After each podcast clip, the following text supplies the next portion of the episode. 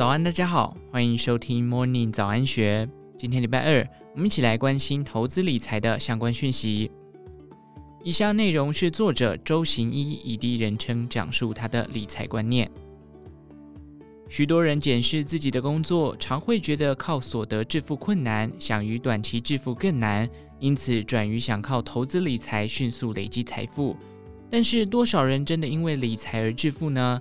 以下是你在投资理财之前必须先知道的重要理财观念。有一次，我在一零一大楼附近遇到一位以前教过的研究生，匆匆忙忙从银行出来。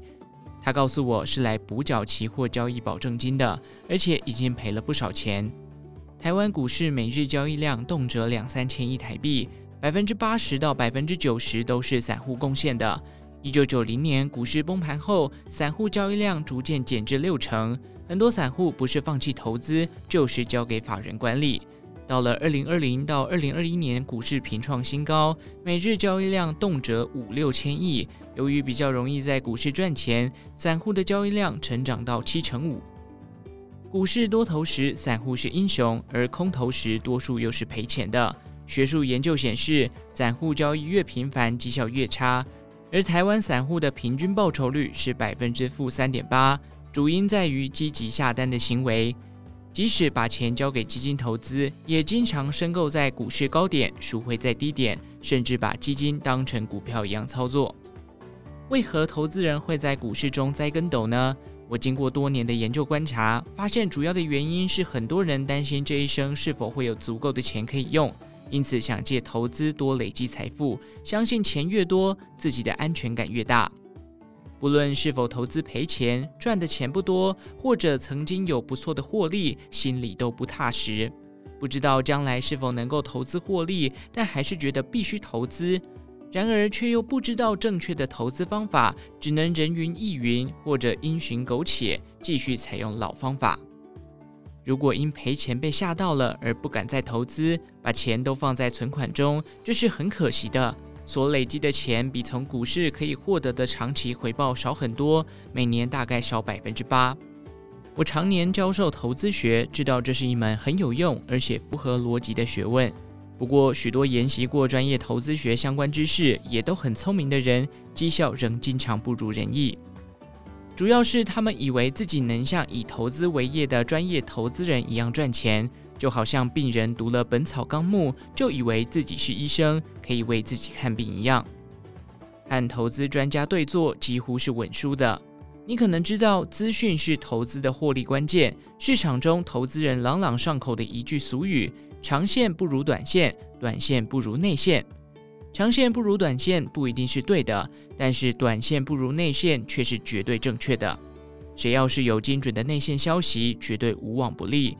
但是在许多情况下，内线交易是违法而且不道德的。更何况能真正接触到内线资讯的散户又有几人？更糟糕的是，很多人误以为自己掌握的就是内线消息。一般人要获得真正能有把握赚钱的资讯，可说是缘木求鱼，这是不能妄想以短线赚大钱的最主要原因。真的要靠短线赚钱，除了资讯之外，还要有专业的能力消化资讯，做正确的投资决策。专业投资人在资讯及专业能力方面与一般人比较具有绝对优势。这些专业投资人通常是金融机构或者是精于投资的企业，他们的特征是具有很好的资讯来源以及分析的投资专业，和一般人的资讯管道大不相同。一般人没有能力像专业法人一样择股或择时。虽然投资市场指数型基金可以免去择股的烦恼，可是整体市场仍具有波动性。台湾发行量加权指数一天动辄上涨或下跌几百点，只要投资就会有风险。可是投资人没有择时的能力，无法预期股市的涨跌。如果必须在股市空头时用钱，被迫出售持股，将承担巨大的损失。但是如果能够等，不需要在空头时卖股，等到多头时再出售，就可以大幅增加获利的机会。由于股市长期的投资报酬率是正的，像台股自一九六七年以来计入股息的年平均复利报酬率为百分之十五左右，既然平均每年为百分之十五，每当有一年的报酬率是负的时候，后来必定有一年的报酬率是很高的。